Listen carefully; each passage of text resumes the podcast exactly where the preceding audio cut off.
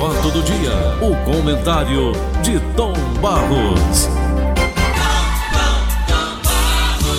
Bom dia, Paulinho. Bom dia, meus queridos e estimados ouvintes que garantem a nossa audiência e o nosso emprego também. E os nossos grandes patrocinadores. Isso. Acima de tudo, né, Tom Barros? Isso. Mas, Tom. Hein?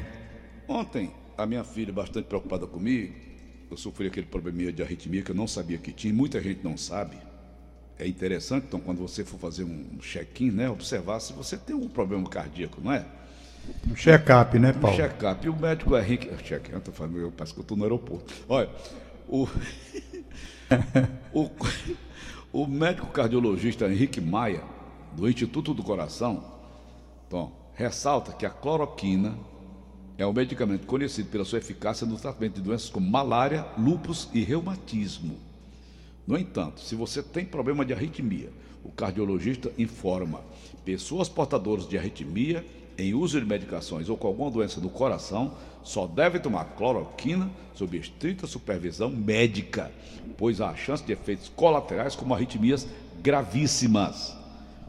Importante destacar também, Tom, que essa medicação não previne contra a infecção pelo coronavírus, que seu uso está restrito ao tratamento de pacientes doentes que internaram eh, com o coronavírus. O mais, mesmo aquelas pessoas que não são cardiopatas e que porventura tomarem seu remédio sem indicação ou supervisão médica, precisam ficar atento, pois podem apresentar arritmias potencialmente graves, afirma o médico. E faz ainda importante alerta, Tom. Existe outro produto no mercado, acredite, Tom, com o nome fosfato de cloroquina, que é usado na limpeza de aquários. Esse produto não é medicação cloroquina usada para o tratamento da Covid-19. Na verdade, é um veneno e, se ingerido, causa morte ele alerta, já ocorreram dois casos nos Estados Unidos dessa natureza. As pessoas tomando fosfato de cloroquina. Agora, Tom, pega um doido que nem o Donald Trump, um doido rico, bilionário, né? Doido rico, bilionário. Também se eu tivesse pego a herança que o pai dele deixou para ele. Foi bem, Tom. Aí ele, ele, ele disse, eu li outro dia aqui, não foi? Que ele toma todo dia. É preciso cuidado de uma forma geral, sabe, Paulo? Hum. Nós somos responsáveis, somos adultos. Hum. Quando você pega um remédio, você sabe. Quem é que não sabe que remédio, dependendo da dose, é veneno? Não é cloroquina, não é quina, quina, não. Qualquer remédio, dependendo da dose, pode matar a pessoa. Então você tem que ter uma orientação do médico.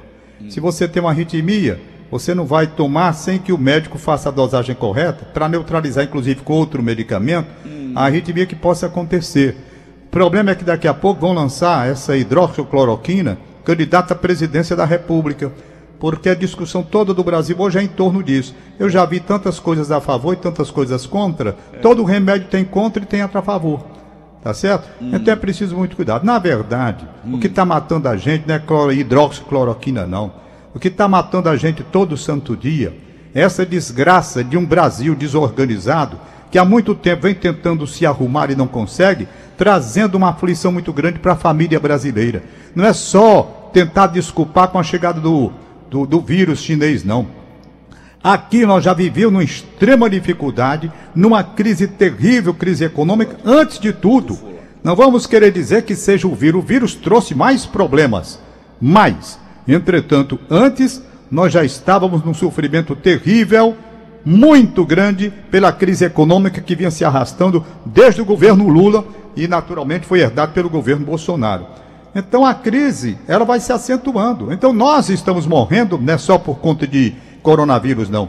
Nós estamos morrendo pelo estresse, pela pressão alta que vai realmente lá para cima no momento assim. É uma coisa difícil você estar convivendo sem futuro, sem perspectiva, sem nada. Todo dia que a gente abre é porque a arrecadação caiu, vem problema, vem problema. Qual pai de família que segura um negócio desse? Eu ontem acompanhei um pouco e depois li hoje pela manhã a entrevista do William Bonner no, no, no, com o Bial, não é? Hum. Ele dizendo, rapaz, da situação que está vivendo de não poder mais ir à rua, não poder viajar de avião, tendo que cuidar do, do pai dele que estava doente, tendo que ir de carro porque as pessoas o insultam na rua. Há uma intolerância, há uma situação tão difícil no Brasil que os jornalistas estão apanhando como se o jornalista fosse culpado de tudo. As pessoas, quando você faz um comentário, logo ela imagina esse daqui é contra fulano, esse daqui é a favor de fulano. E não é assim. Não é assim que a coisa funciona. Então nós estamos, eu estou com muita tristeza vendo tudo que está acontecendo no Brasil, porque os anos vão passando e a gente fica bombardeado por todo tipo de mídia, colocando no, no ar lá em cima, fulano, beltrano e ciclano, para resolver o problema do Brasil e nenhum resolve. Eu não estou longe de ter visto o que foi feito no Brasil quando elegeram seu Colo de Melo como caçador de Marazá, Marajás, todo dia, toda vez que vinha, todo noticiário era Colo de Melo, Colo de Melo, Colo de Melo e Colo de Melo. Nunca esqueci isso. Quando quiseram fazer a Rosiana Sardei presidente da República, lançaram a Rosiana, balão de ensaio, e tome toda capa de revista, era a Rosiana Sardei. Depois descobriram aquela mutreta lá do, do Mari, Murad, marido né? O marido dela, sumiu a mulher das capas de revista de tudo. Então, eu tô cansado também, sabe? De acompanhar todas essas coisas e vendo como a gente hoje está vivendo de ódio rancores, o que eu recebo nesse meu celular, de coisas a favor e contra, de pessoas que transmitem ódio pelo celular. Transmitem ódio, você recebe mensagem dos dois lados. E a gente pode fazer uma avaliação pelas mensagens que recebe. Logo que começa a ler, você já sabe qual é o que vem lá no fim. Por quê? Até pelo celular transmitem ódio, a intolerância. O país não vai sair da crise com ódio e com intolerância, não, Paulo Oliveira. E está havendo isso. Então não tem cristão no mundo que suporte viver numa, numa, no isolamento como nós estamos, que já causa um estresse muito grande. Mas as crises que já vínhamos de antes, crises financeiras, crises econômicas. E agora, todo um projeto de desgraça está sendo lançado para cá, porque os investidores estão desconfiados do Brasil em virtude das brigas entre o Tribunal, o Supremo Tribunal e o Executivo e Legislativo e estão indo embora, não vai ter mais dinheiro, vai faltar dinheiro. Rapaz, isso mata a pessoa. Mata. Eu quero um raio de esperança quando abro para ver notícias do dia. Aí o que é que eu vejo? É seu Wiltzer na televisão dizendo: preso já devia estar o seu filho do Bolsonaro aí, como ele disse ontem, eu estava vendo. Não é? Devia estar preso. Devia estar preso. Se deveria estar preso ou não, não sei. Aí a minha pergunta é: quem deveria estar preso neste país além do que ele apontou? Quem deveria estar preso? Quantos deveriam estar presos? Eu pergunto. A mão da Lava Jato alcançou muitas pessoas, mas outras pessoas estão rindo da Lava Jato. E eu cito o nome. Cadê Aécio? Foi atingido e não foi tanta acusação naquele tempo. E cadê? O que foi que houve? O próprio ex-presidente da República, Michel Temer, Quantas vezes foi citado, inclusive, na Lava Jato, também que era comandado pelo seu Sérgio Moro? Onde é que está? Então, quantas pessoas? Quem é que está preso? O Lula está preso? Quem é que está preso? Alguns estão, outros não. Então, é a, é a, vergonha que eu tenho desse país. Fazem todo aquele negócio e tal, manda recolhe o Lula, vai preso. Daqui a pouco o Lula não está mais preso, bota o Lula lá. Se eu disser eu está preso, bota na rua. Quem é que tem força? É quem prende ou quem solta? Quem é que tem força? Então é o Brasil que eu tô vendo, cara. É, o, é um Brasil que traz uma aflição muito grande pra gente. Uma aflição. Aí eu, pego, eu fico pensando, no meio de tanto ódio, de tanto rancor no meio da rua, com as pessoas transmitindo, a gente pega o olhar desses camaradas radicais, pelo próprio olhar, sai fogo. Sai fogo. O coração incendiado pela maldade, pela, pela, pela, pela radicalização, pelas paixões exacerbadas com o negócio de política para você ter uma ideia, eu vou apenas dizer uma coisa: armar o Brasil. Diz, o, o Bolsonaro disse: armar o Brasil. Você já pensou o Brasil armado diante de tanta intolerância? Você já pensou? Um comentário que o sujeito faça, pega um camarada armado no meio da rua, aí o que, é que vai acontecer? Uma discussão, porque não gostou de um comentário, todo mundo armado nesse país, eu acho que o erro mais grave está aí, sabe por quê? Porque nós deveríamos pensar de uma forma diferente. Desarmar, primeiramente, os espíritos que estão armados até a tampa, armados de ódio, armados de desavença, armados de intolerância. Esses espíritos desarmados, sim, espíritos que estão armados pela intolerância com a arma de fogo, como é que vai ser, rapaz? O país pode entender o, o, o, armamento espiritual que já existe, pelo rancor, pela raiva, um rancor grande que se tem, qualquer coisa que se diz, vem logo mil e uma mensagem esculhambando o sujeito, aí pega o país com a alma ferida desse jeito, vai querer armar. Primeiramente, então, meus amigos, a proposta deveria ser diferente: desarmar os espíritos. Desarmar os espíritos, trazer para uma compreensão, para ver se a gente sai dessa desgraça. Depois, desarmar os bandidos também. A ordem deveria ser desarmar. Não tem força para desarmar. Está dando a, o, o, o, passando, assinando a incompetência de que não pode desarmar os bandidos. Aí vai lançar mão de armas nas pessoas todas, todo mundo armado. Então, duplamente eu acho que o erro está. Primeiro, desarmar os espíritos que estão, estão, sabe, demonstrando uma beligerância muito grande, uma vontade de briga, de esganar o outro, de matar o outro. Ô, Agora imagina o espírito assim com o revólver na mão. Ô, e depois desarmar os bandidos, que deveria ser a proposta de qualquer governo sério, ter força, ter competência para desarmar os bandidos, acabar com o tráfico de drogas e outras coisas mais. Diga, Paulo. Não, eu li agora aqui há pouco a matéria, você estava ouvindo, a senhora aqui dentro do supermercado, já com carrinhos de compras, né, completamente lotado o carrinho, e de repente as pessoas notaram que ela estava sem a máscara e caíram de pau em cima dessa senhora. Você já pensou se tivesse todo mundo armado dentro desse supermercado? Então, papocado de bala que ia acontecer. Rapaz, armar as pessoas é um negócio sério. Nem todo mundo, qualquer besteirinha, o cara tá puxando um revólver. Eu até era a favor, Tom. Eu, é, eu até era a favor. Eu sou ex-militar, você sabe disso, né? Eu até era a favor. Mas depois desse seu comentário aí, eu estou analisando aqui e estou mudando realmente. Isso que você está falando, parabéns, altamente correto.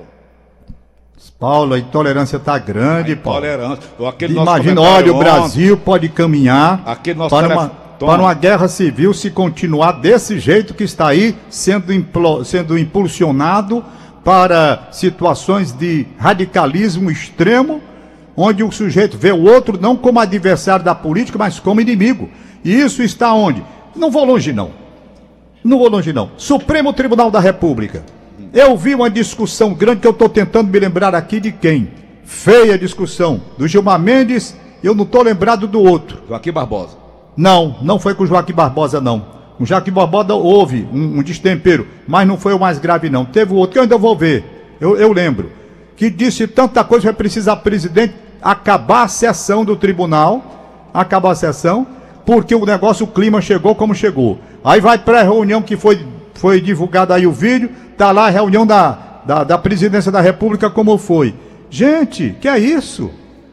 Nós estamos num país que está sendo dirigido por quem? Vamos ter equilíbrio, vamos ter sensatez, vamos ter respeito. Não é questão de palavrão, não. Que palavrão eu digo também. Mas é outra situação além dos palavrões. Os palavrões diante das atitudes, os palavrões passam a ser coisa pequena diante da maldade que está sendo projetada de parte a parte, criando esse clima de terror dentro desse país. É preciso ter muita visão para entender tudo isso que está acontecendo. É o jogo do poder, é a vaidade do poder. Cada um pensando como é que eu vou me, me virar nesta situação aqui. Está lá pensando para o povo brasileiro. Eu vi uma foto. A mídia da... partidária também, então. A mídia partidária. Tem também, e é outro problema Essa sério desse país. É um câncer. É um problema sério. Problema muito sério, indiscutivelmente sério. Ô, Tom, então, só é preciso que a gente examine tudo isso e procure ir baixando o nível de temperamento forte, trazendo para um temperamento é, conciliador. Isso. Ô, Tom. É o que eu penso. Você não acha que essa lavanderia que está escancarada aí, hoje eu li aqui no Jornal da Corrupção. De... Eu vi você lendo, o Major Lima falando, é, já com raiva, dizendo que não vai mais candidato. Eu vi tudo, Paulo, eu estou lendo coisa, tudo. Outro, e talvez outra... até por isso eu me irrite demais. Outra coisa, o outro. Essa, essa lavanderia, Tom Barros, essa lavanderia de roupa suja entre esses homens do poder, isso não vai beneficiar o Brasil, não, Tom? Rapaz, aparentemente sim. Hum. Porque você vai vendo quem é quem. Quem é quem. Revelado pelo, por eles próprios. É. Nas, suas, nas suas atitudes, eles vão se mostrando. Isso. E o Brasil tem a cara de todo mundo que está aí. Uhum. Não é? Isso. Você, Paulo, vamos ser sinceros. Você imaginava, você imaginava, nunca chegar a uma situação agora como nós estamos? Eu não esperava. Honestamente, eu não esperava. Quem esperava? Está aí. Uma situação isso? difícil. Muito, não é só com o negócio de coronavírus. Vamos, não vamos transferir a desgraça toda para o coronavírus, não. Coronavírus é uma hum. doença aí, vinda de um, hum. de um vírus e tal. Hum. Isso é uma coisa. A doença chaga nacional, Isso. A chaga nacional hum. é a falta de decoro, é a falta de respeito, é a intolerância, é o comportamento indevido, nada, absolutamente nada condizente com pessoas que estão em altos cargos de comando desta República. Pessoas que mostram, às vezes têm até conhecimento técnico, mas nenhuma formação humanística, nenhuma formação moral. Isso é muito importante a gente examinar também. O que está sendo mostrado e o que há por debaixo dos panos. Porque chega de Brasil, rapaz, não é brincadeira não. Eu vou voltar à história que eu já contei de 61 para cá. Eu vou acreditar em quem, rapaz? Pelo amor de Deus. Eu vou acreditar em quem? Anitta. Pegar de, de, de, de, de Jânio Quadros para cá é muito tempo. É muito tempo de voo que o papaizinho aqui tem. Vendo o Jânio Quadros preparar o fim da corrupção do Brasil. Com sua vassoura e o tempo passou e nós estamos aqui em 2020 vendo essa discussão porque fulano é corrupto, que o filho do presidente é corrupto, corrupto é você e tal, e bota na cadeia, e tira na cadeia, e cria toda uma cena e a gente desrespeitando a Constituição, a gente cuspindo na Constituição e dizendo-se defensor dela, hum. que é pior, gente escarrando na Constituição da República e se diz defensor da Constituição da República. É fita para cá, é fita para colar. É. Nesse caso aí, pelo menos, a fita ainda foi autorizada pelo Supremo Tribunal da República, viu o caminho correto. Foi lá. Foi por lá que autorizaram. E quando a Dilma era presidente, a fita foi bater na Rede Globo, não foi pelo Supremo, não. Pelo caminho do Sérgio Moro. E cadê a Constituição da República? Não quero saber se era de comunista, de esquerda, de direita, seja lá do que for. É respeito à Constituição. Naquele tempo, quando eu disse, recebi críticas e mais críticas, porque estava criticando o intocável da República na época, que era o Sérgio Moro. Eu estava, foi o primeiro, talvez, aqui no estado do Ceará, a levantar a voz. Está errado. Não podia ter feito isso, tinha que ir via Supremo para poder chegar nas redes de comunicação. Não foi. Quando eu falei do Sérgio Moro naquele tempo, pau em cima de mim. Hoje, os que deram pau em cima de mim estão agora dizendo o que eu disse. O Sérgio Moro não presta. Ah, é? Agora? Agora não presta? E quando eu dizia, de vocês falaram até que eu era petista enrustido, eu não sou é porra nenhuma. Para você ter uma ideia, eu não sou de direita, de esquerda, de de nada. Eu sou um pai de família na reta final da existência, tendo ainda filho de 18 anos para criar e vendo um país imundo que, a despeito de toda a luta para tentar uma asepsia geral, nós não conseguimos afastar dos altos comandos do governo a imundícia que se estabeleceu. É isso que eu estou vendo. É isso que eu estou vendo. Aí me revolta. Não tenho muito tempo de vida não para estar tá discutindo besteira de esquerda, de direita, de ideologia A, B e C. Gente, eu vi o Lula que era de esquerda no, no, no palanque com o de direita que era o, o, o governador de São Paulo. O nome dele, Paulo Oliveira? É o Dória. Não, que Dória, rapaz. O Alckmin. Que Alckmin, rapaz. O Paulo Maluf, cara. Paulo Maluf, é, aí, é lá, doutor. Então, eu, eu quero mais saber de nada, de, de sigla, de coisa nenhuma. A decepção quando chega, rapaz, é a vontade que o sujeito tem de sumir desse país, de ir embora desse país, de tanta decepção e de tanta vergonha. Tá bom, Tom. De tanta vergonha. Tom, tenha calma, Tom. Pelo amor de Deus, tenha calma. Olha a pressão. Vixe! A minha deu 11 por 8 hoje. Ah, excelente. Pode até tomar hidrofocoloquina. Aliás, aliás, falaram que o Carlomano Marcos, prefeito de Pacatuba, tinha sido internado ontem. Estava na UTI da Unimed. Mentira. Ele foi fazer os exames normais de coração Conversei com o sobrinho dele ontem e ele disse: não, o tio está é, veio fazer exames normais, ele tem problema cardíaco, problema... ele é cardiopata, né, Tom? É cardiopata, é? Ou é o médico? É, é deve ser qualquer coisa assim. É, uma porra dessa. Foi bem. Aí, Tom, ele está bem. Pressão 12 por 8.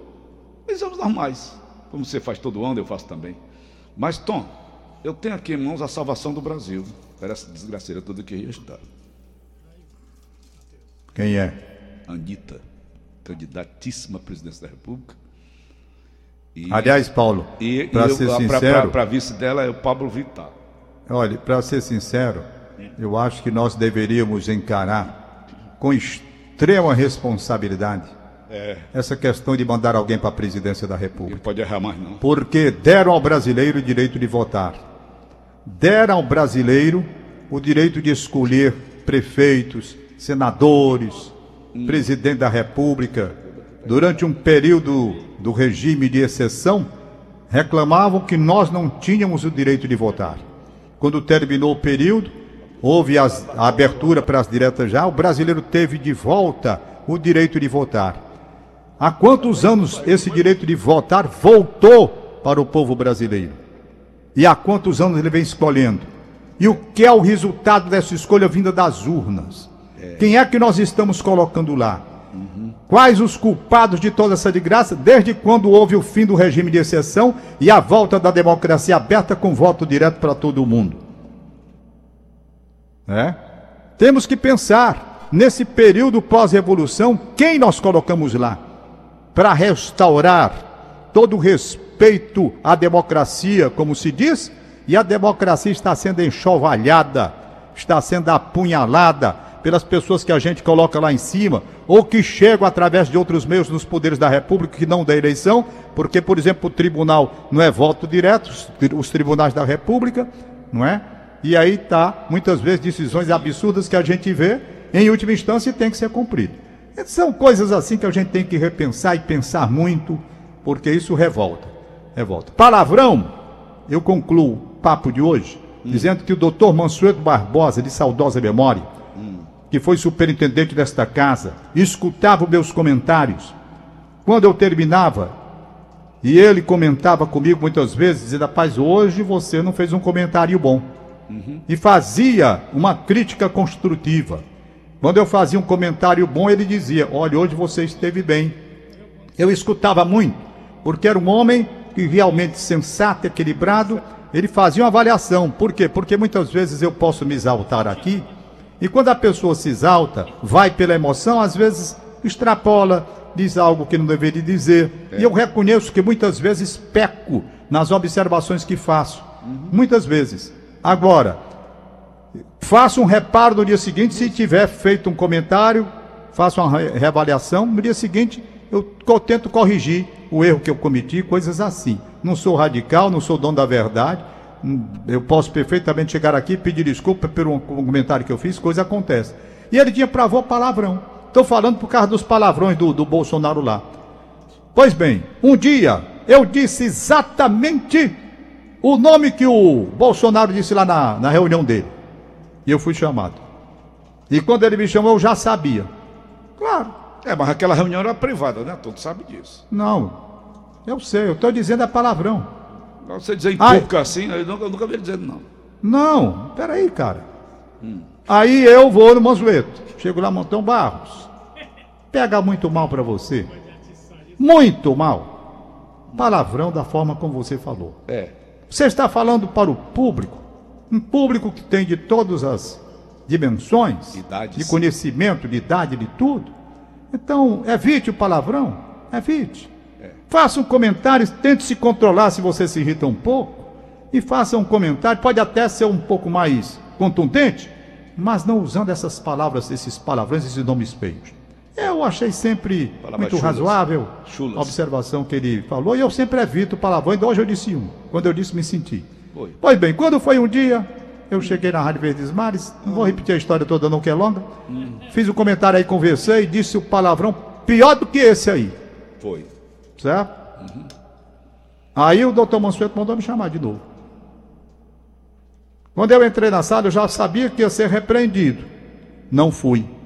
Para minha grande surpresa, uhum. ele olhou para mim e disse: Meus parabéns pelo palavrão que você disse hoje no comentário. E por que, doutor Mansueto? Porque o palavrão tem um momento. Tem. tem um momento que o palavrão não ofende. Tem um momento que o palavrão é a extensão, é, é explícita a sua indignação diante de um caso e todo mundo entende. Então o palavrão ele por mais que você entenda que é uma coisa feia, uma palavra feia, às vezes ele está apropriado e quando você diz, todas as pessoas dizem junto com você, têm vontade de dizer com você, desabafam com você e dizem com você. Foi assim que o doutor Mansueto disse. Então o palavrão, ele tem que ser na hora certa. Na hora certa, porque aí você está dizendo no momento correto. Com relação ao presidente que você ia falando, e eu pedi um pouquinho mais para eu concluir essa história, uhum. é porque eu não sei como as reuniões dos outros presidentes, Collor, Dilma, Lula, Franco, como é nome do homem? O Lula fala palavrão demais. Não, o, o, o, hum. o Franco, Itamar. Itamarzinho. Itamar. Hum. Pronto. Eu não sei. Não sei como é. No meu modo de entender, um presidente pode dizer palavrão determinando as circunstâncias, como eu estou dizendo aqui. O problema é que, numa reunião como presidente da República, que aí vem a história da liturgia do cargo, hum. a majestade do cargo que ele ocupa, ele não pode. Ele pode, em alguns momentos, ter a indignação e soltar um palavrão. Pode ser. O que não pode ser é a continuidade hum. e a permanência de palavrão por cima de palavrão, porque aí, rapaz, fede, sabe? É diferente. É a história que o doutor Mansueto disse. O tá palavrão tem um momento. É. No instante de indignação, o presidente pode dizer nome feio mesmo. É. Porque se estivesse lá, eu diria. Mas o problema é fulano, é, é todo o tempo palavrão não condiz com o cargo. Convenhamos. É. Hum. Então são coisas que ele pode tentar se controlar é. Um homem que tem, inclusive, como emblema de sua campanha, uma frase que tem Deus no meio. Ô, Tom. Como é a frase que se diz? É Deus, tem um negócio de Deus aí no meio, né? dentro da campanha. Deus acima de tudo. Deus acima de tudo, pois que ele busque, peça a Deus o controle emocional para dizer o palavrão quando for na hora correta. Ô, Tom, para finalizar o nosso bate-papo de hoje. Tá na hora mesmo, porque eu já estou cansado Olha, aqui. Daqui a pouco eu digo um bocado de besteira também. Não, e você vai já voltar. Além das que eu já disse. E você vai já voltar também. O Maurício Stice é colunista do UOL, tá? Tem esses youtubers aí, né, que tem aí de rumo agora, né? Sim. O que é que ele diz a respeito do que você falou aí da entrevista do Bona com Pedro Bial? O que você falou? Ele diz aqui, ah. abatido, cansado, triste e sem esperança. Esse foi o surpreendente retrato que aflorou do jornalista William Bonner em entrevista ao programa Conversa com Bial na madrugada desta quarta-feira. Ah, já foi hoje, Tom? Muito diferente do apresentador firme e altivo do Jornal Nacional, o Bonner, que conversou com Pedro Bial, falou da necessidade de uma pausa para respirar diante do noticiário atual. Eu falei ontem com você aqui. Foi. Uma conversa que eu tive com o Nelson Faina. Foi. Que o Faina tinha conversado com o nosso amigo Nazareno Albuquerque, comentando como é que, como é que a, a, a imprensa brasileira vem se desenvolvendo nesse, nesse momento atual. Tom Barros diferentemente do que a gente fazia até bem pouco tempo, né? Tom Barros reclamou da intolerância que viu surgir das redes sociais, você acabou de falar, avançou para as ruas. Agora o seu William Bonner é responsável também por tudo isso, não, Tom? Para finalizar. Responsável como? Como das notícias que botam todo tempo, é só cacete. Tô, tô, tô, Meu amigo, você tem que ver o seguinte: o apresentador está ali. Tem a linha editorial da empresa. Tem não é? Hum. A linha editorial. A empresa tem uma linha que deve seguir aí, é o pensamento dela.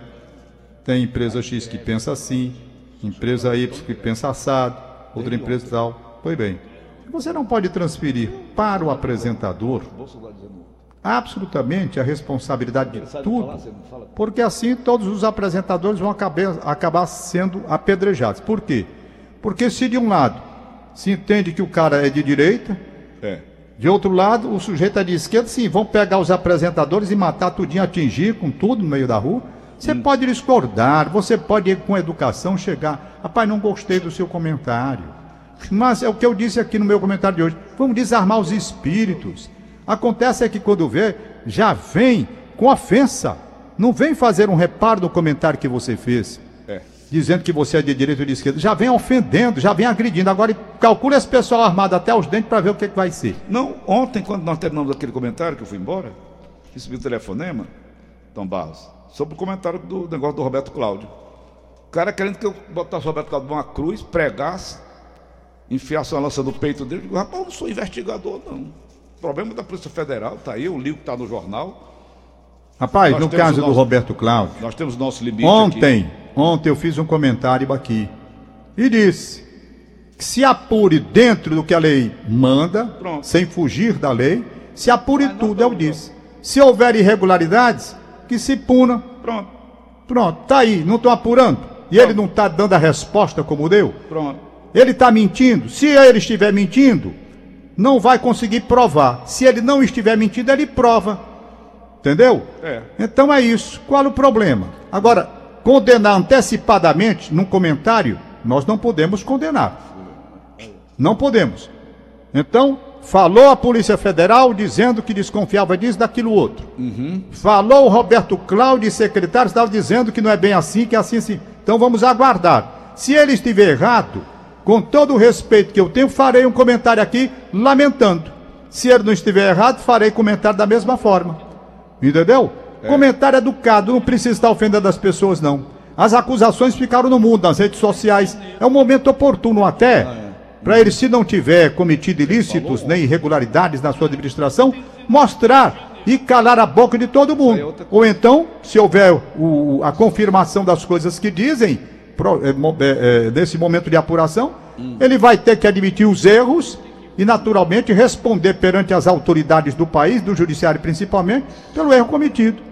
É Você não pode crucificar antecipadamente por comentários em redes sociais e de pessoas interessadas também na política, que tudo hoje tem um interesse político por trás. Espera! É. Não vai ser apurado? Tá. Não apuraram o negócio do Lula lá? Okay. Aliás, Paulo Oliveira, hum. por que foi mesmo que o Collor de Mello foi afastado da presidência da República, hein? Porque ele ganhou um Fiat Elba. Foi, né? Foi. Elba, né? Era? É, mas Fiat Elba. Você tinha um Jaguar, né? Era, foi um Fiat Elba. Foi. Por que foi que hum. a Dilma foi hum. posta para fora da presidência da República? Porque ela fez um, as pedaladas. As pedaladas. Ela estava andando de bicicleta lá em Brasília. Não. Foi, a senhora estava de bicicleta. Aonde? Lá em Brasília. Não tem, Paulinho, não tem. Tem sim, todo mundo sabe disso. Será que não é você que está me atrapalhando? Não estou atrapalhando, aqui? não. Quem está atrapalhando é, é o Tom Barro que está aí do outro lado. Você quer... É? Eu sei, mas eu estou vendo. É, tá vendo, Tom? É. Ligou Olha, na, hora. Aí eu vou perguntando. Hum. Por que, que o Collor saiu? Por que, que o Lula saiu da presidência da República? Porque bebia cachaça demais. Não foi o negócio do que acusaram o homem lá? Hum. O negócio do apartamento. O sítio de Atibaia. Hein? Era o sítio ou era aquele apartamento lá apartamento também, né? É. O triplex. Lá, lá, no Guarujá. Por que é que estão querendo tirar o, o, o, o, presidente atual da presidência da República? Porque ele não entrega o telefone celular. Tchau, Paulo. Bom dia. bom dia. O fato do dia. O fato do dia. O comentário de Tom Barro.